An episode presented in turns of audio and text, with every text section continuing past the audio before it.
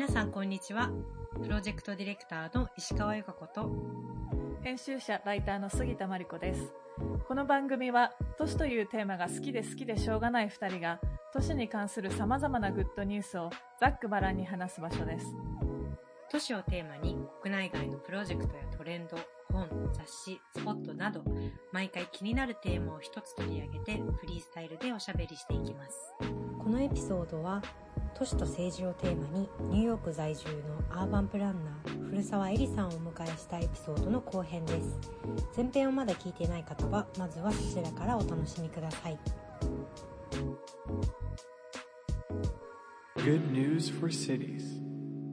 なんか、うんあの今話聞いてて面白いなと思ったのがなんかそのいろんないなんか結構街づくりと行政みたいな日本でもすごいよくあの聞く会話というかイベントのタイトルとかでもよく行政と街づくりとかあると思うんですけど、なんか今話を聞いてなんかその通りだなと思ったのはなんかあのレイヤーがたくさんあるなと思って、で、まあ、政治ってつまりこうパワー権力がどこにあってそのリソースがどういうふうに割り振られるかみたいなところだと思うんですけどなんかそのビットの話だったりとかなんかこうい一種トピックとかによって、まあ、あとはどのエリアによってとか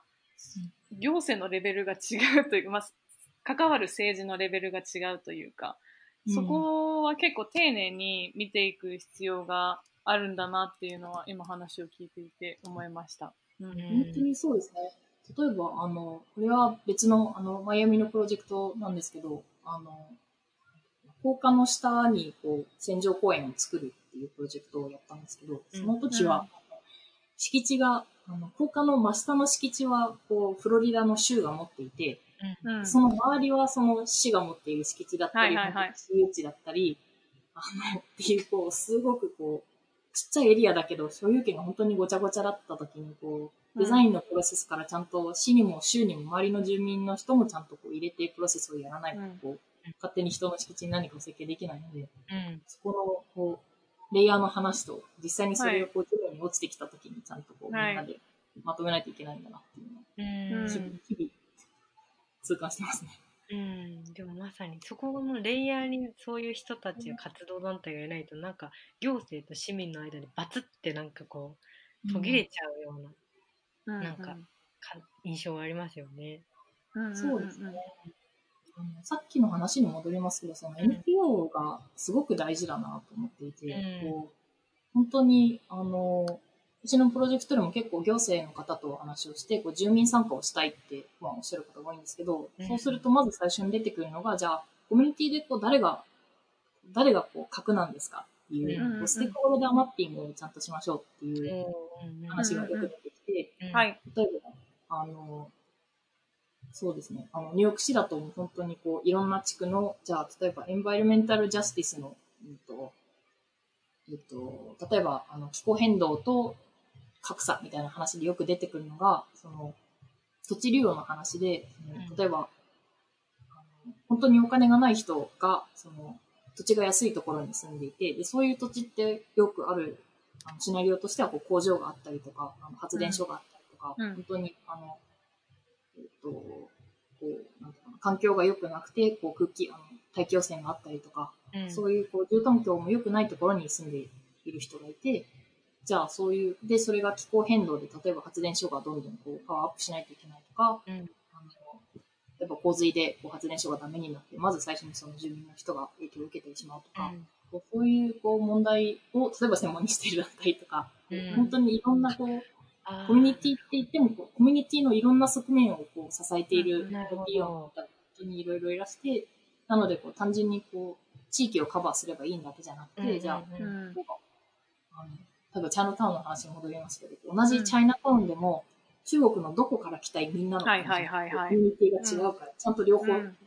何個も全部カバーできるように入れないといけない。うん。うんそうん。のすごく厳密なステークホルダーマッピングみたいなのの大切さをあーでもそれはめちゃくちゃ大事ですね確かに。う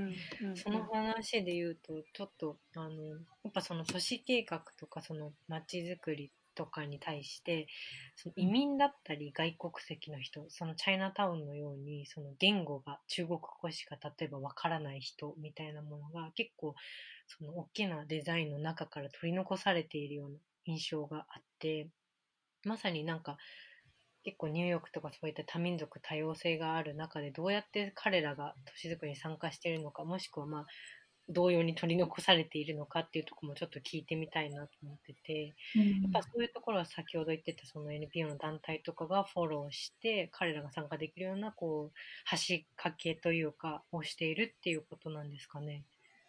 そうですね。あの、本当にその、移民の人だったり、あの、白人以外の黒人だったり、ラテンックス系の人だったり、まあアジア系もですけど、あの、やっぱりこう、参加することにハードルを感じている行政の人は本当によく目にしていて、私はあうんの、どっちかというと行政側から、あの、の立場で見てしまうんですけど、はいはい。ここで、まあ、いろいろこう、アプローチの仕方はあって、例えば、その、ボルチモアで去年やったサーベイのプロジェクトがあるんですけど、はい。それは、あの、今年の、ちょうどボルチモアの市長選に向けて、うん。市民の人のこうプライオリティをちゃんとサーベイを取って、あの、事前にこう、どういう、住民がどういうことを考えているのかっていうのを明らかにした上で、それを市長選の、えっと、前段階として、こう、市長候補とそれぞれこうパネルディスカッションみたいな感じで、こうんう、ぶつけてみたりみたいな企画をやったことがあるんですけど、うん。その時のサーベイの話で、本当に移民の人が本当にリーチしにくいし、あのスペイン語しか話さない人もいるし、ということで、うんもちろんその現地の NPO の方と、あのもうサーベイのデザインの段階から入っていただいて、こうこれはスペイン語でどう言えばいいんだろうみたいな。はいはいはいはい。うん単純にこう訳しにくい、その都市計画のすごく専門的な用語って単純に訳すだけじゃなくて、やっぱりうんじゃあこれは実際にどういう意味があって、こうゾーニングって、こう実はこう土地をどう使うかの話だよねっていう、すごくこう専門家以外の人にこう伝わるような言葉にして、かつそれをスペイン語にするっていう。うんすごいね。うんでもやっぱそうやって細やかなに対応してくれる人たちがいるっていうのが、うんうんうんうん。どうなんだろうね。東京とかあんのかな、あんまり聞いたことないけど、あ、うんある可能性はあるか。えっと、ジャクソンハイツっていうエリアがニューヨークにありますよね。はいはい。で、なんか世界一多様性、なんかいろんな国籍の人が住んでいるエリアみたいな感じで聞いて、なんかジャクソンハイツの、えっと、ドキュメンタリーを見たことがあって、1時間、2時間ぐらい、1時間半ぐらいのドキュメンタリーで、で、いろんなこうコミュニティの人たちがいろんな言葉を話すし、いろんな意図があって、それをそういう人たちとどうこう一緒に街を作っていくのかみたいな、ジェントリフィケーションとかも含めて描いていたドキュメンタリーで、うん。その時にすごいまあなんか複雑性を感じたというか、そそれこそなんかコミュニティって言ってもいろんなレイレイヤーというかいろんなコミュニティがありますっていう話を今古澤さん先ほどお話ししていただいたんですけど、なんかそれって結構忘れられ忘れられがちだなと思っていて、市民参加、市民参加とか言うけど、市民にもいろんなこうレイヤーがあるみたいなところは、丁寧に掘っていく必要があるんじゃないかなと思いました。うん。本当にそうですね。なんか、うんそれこそ、あの、仕事で結構その市民に対するサーベイのやるプロジェクトを何個かやるんですけど、必ずその、あじ実際にこう集まったデータと、こう、国勢調査で出てる人種の分布だったり、年齢の分布だったりとかを見ていくと結構全然違うことがよくあって、そうなんですね。そうですね。なんか、あの、ポートランドでサーベイをや、去年かなやったんですけど、はいはい。うんその時にこう本当に白人が、まあ、もともと白人が、あの、過半数を占めてる市なんですけど、もう、そうですね。うん。そう、サーベイのデータも 圧倒的に白人が多くて、うんうんこれやっぱり研修ごとに、こう、ちゃんとわ結果を出して、こう、白人のプライオリティはこれだけど、黒人のプライオリティはこれだよねっていう、はい違いをちゃんと明確にしないと、うん。単純に平均を取ったり、こう、人口に合わせてやってしまうだけでは足りないんだな、と思います。その通りですよね。うん。うんうんなん、かあの、それで言うと、この前の東京の都知事選の、なんか、グラフみたいなの見たんですけど、なんかそれだけじゃ全然、なんか、まあ、何人が都知事選に行ったのかはわかるけど、なんか、どんな層の人が、どんな意図で、で、ど、彼らどこに住んでいてうん投票したのかみたいなの、もっとこう、細かい分布みたいなの知りたいなと思いましたう。んうんなんか、うん。そうですよね。なんか、それこそボルチモアで、こう、実際一緒に組んだ NPO の方にすごく言われてハッとしたのが、うんその、人種だけじゃなくて、人種ごとの年齢分布をちゃんと見ないとダメだよっていう。そうですよね。はい。黒人の本当にこう若いこう20代の黒人と50代の黒人が言ってることは違うっていう、うんこう年齢間で人種で比べるとまた違うし、うんそうですよね。データをちゃんと取って、あの結構その人種を答えてくださいっていううん。ことをサーベでお願いすること自体もそれはまたそれで大変なんですけど、うんそうですよね。うん。そういうことをちゃんとやってデータをちゃんと取ってその上でちゃんと解析するっていうのが大事そうなのかな。ですね。そうですよねデータがね、あるのかもしれないけど、その開示がやっぱ、なされてるのかもしれないけど、気づかないというか、わかりにくいっていう問題があるなと。あの、ニューヨークとかはそういうデータは結構市民が簡単にアクセスできるようになってるんですか？うーんと、そうですね。どうなんだろう。市の、市のデータっていうと、うんパッとは、思いつかない。それこそあの、コロナで問題になったのが、うんうんその、えっと、コロナの症状、陽性だった人の人種ごとの分布を持ってる、持ってる地域と持ってない地域のデータをちゃんと取ってるか取ってないかっていりましたけど、うんうんうん。でも結構、例えば国勢調査のデータとかをよく仕事で使うんですけど。それはこう人種ごとの、えっと、 breakdown と人種の中の年齢の breakdown とか、こう性別のごとの違いとかは結構いろいろ細かく分かれていて、うんあのうん。使いやすいようになってああ、るなるほど。ちょっとそれに関連してなんですけど、その東京でそのある、えっと、緑道の再整備みたいなものの調査を、まあ、したことがあって、その時にその緑道の、えっと、せ設計図というか図面みたいなものをもらいにあの区に行ったんですけど、あのすごいデデータではなくてなんか紙のこう歴史書みたいな結構古い設計図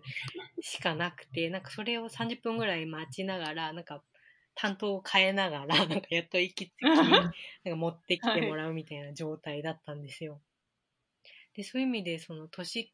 計画をする場合のそういう設計図とか、その必要なリソースみたいなものって、どれだけこう、使いやすいように、そちらはなっているのかなというのをちょっと聞きたかったんですが。ああ。そうですね。結構、うん。結構その、プランニングの段階でちゃんと、例えば今、ちょっとマスタープラン始めようとしてる行政の方とお話ししてるのが、はいはいもうこうプランニングをこれから始めるけど、そのプロセスを全部こう、例えば市のウェブサイトで、うん。そのプロジェクト専用のページを作って、うん今この段階で、次に住民の方にインプットをいただくのはこの段階でっていうのをちゃんときれいにして、うん。こう必要な資料も全部そこにアップして、うんこう読みやすいように、あの、単純にこう、すごい、あの、1000分の1の図面とかだけじゃなくて、例えば、あの、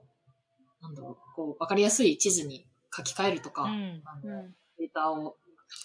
例えば地図だけじゃダメな場合は今どうなってるかっていうのを、例えば国勢調査の、と、データを使った別のチャートを一緒に載っけようとか、うこう。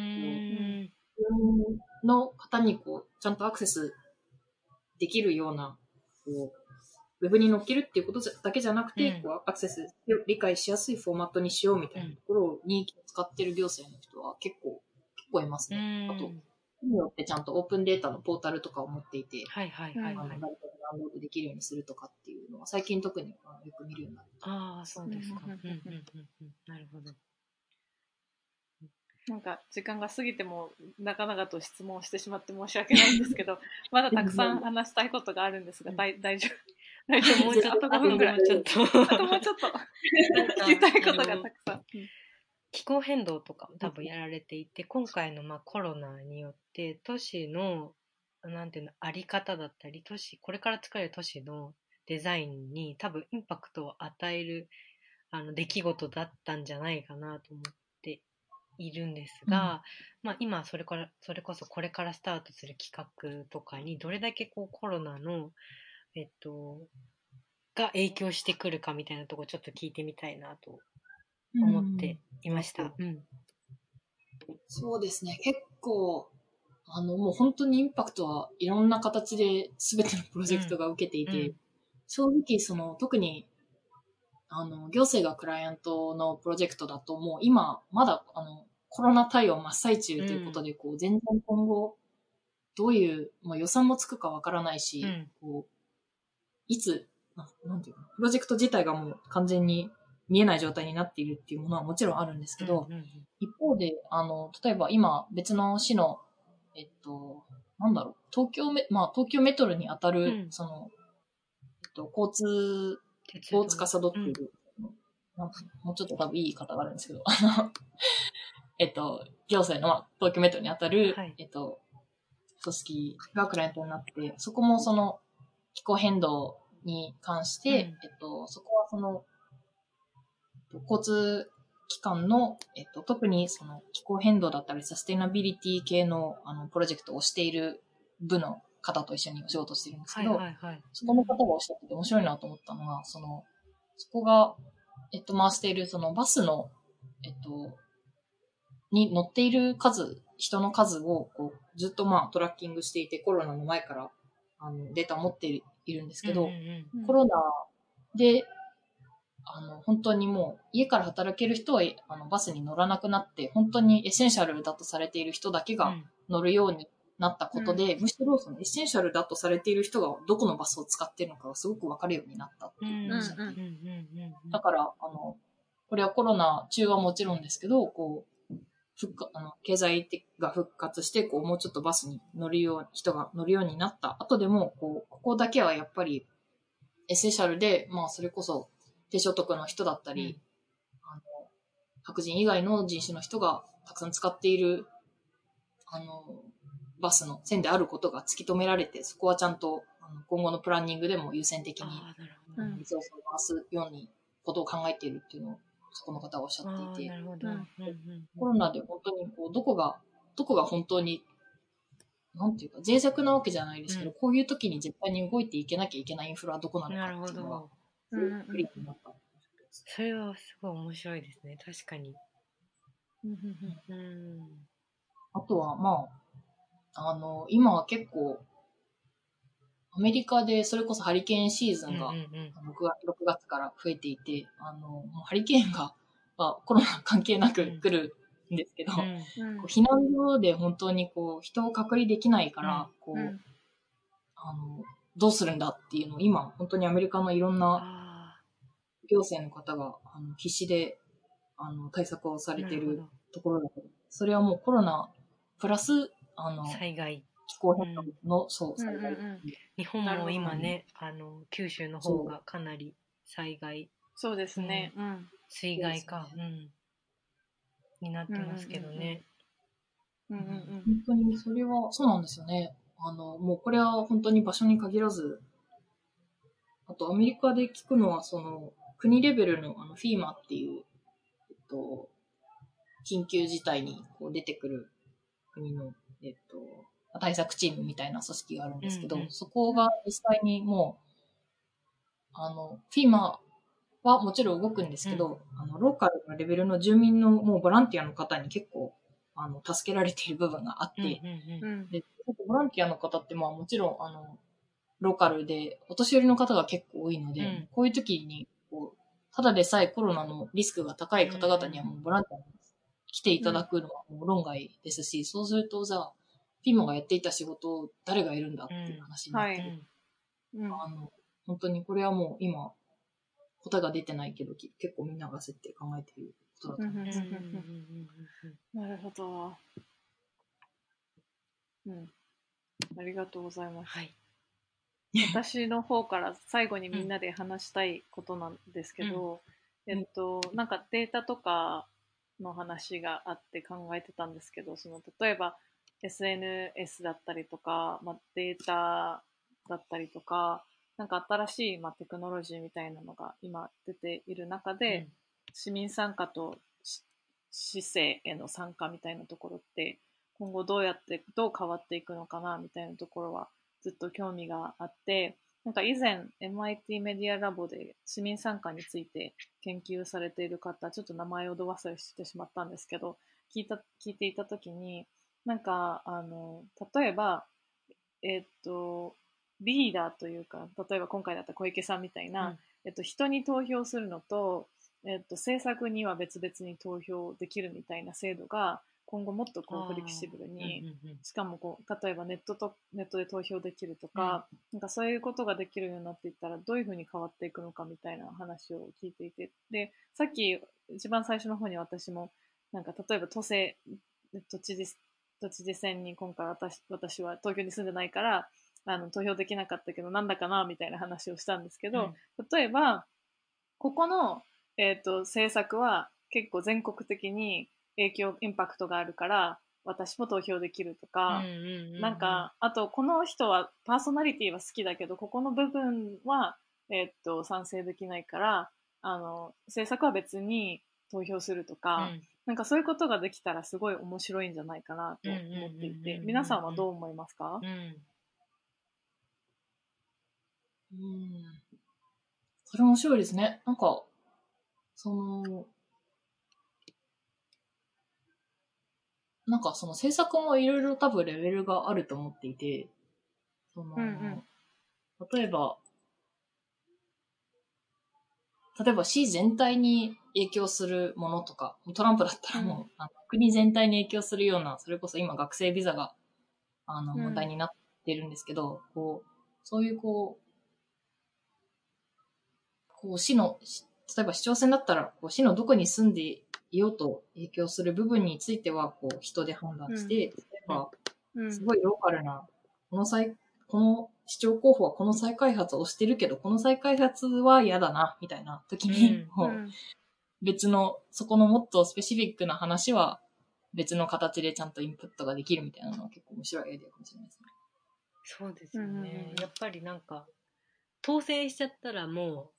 こっちのもんだみたいな状態じゃないですか、今結構。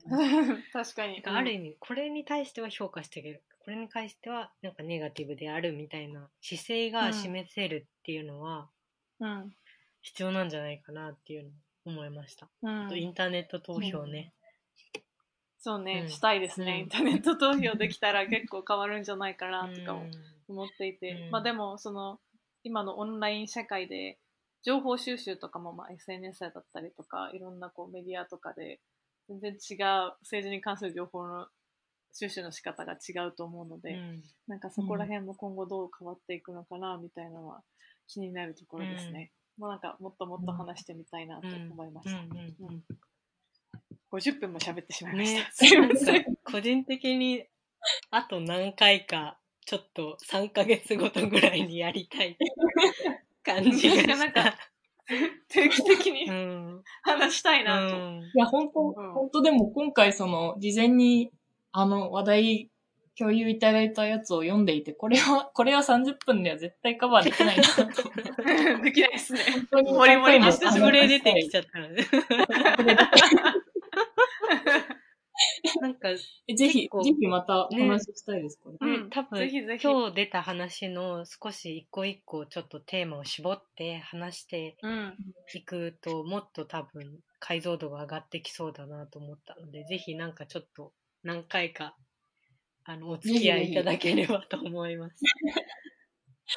いや、こちらこそうん光栄です、それは。うんそうです面ね。すね。あとなんか、あの、古澤さんのお仕事の内容とかうんうんうんもぜひ聞いてみたいね、です。もうちょっと多分コロナで動き出してからうんうんうんちょっとそこら辺がそうですね。始まってきてからもぜひなんかちょっと状況を聞きたいなと思いました。うん。そうですね。うん。はい。ぜひお願いします。はい。ありがとうご今日はありがとうざいます。ございました。じゃあ一旦うん。ありがとうございます。はい、ありがとうございますみませんでした。とんでもないです。すみません、ありがとうございます。ありがとうございましありがとうございた。ました。今後もこの番組では、都市をテーマに様々なおしゃべりを繰り広げる予定です。次回もお楽しみに。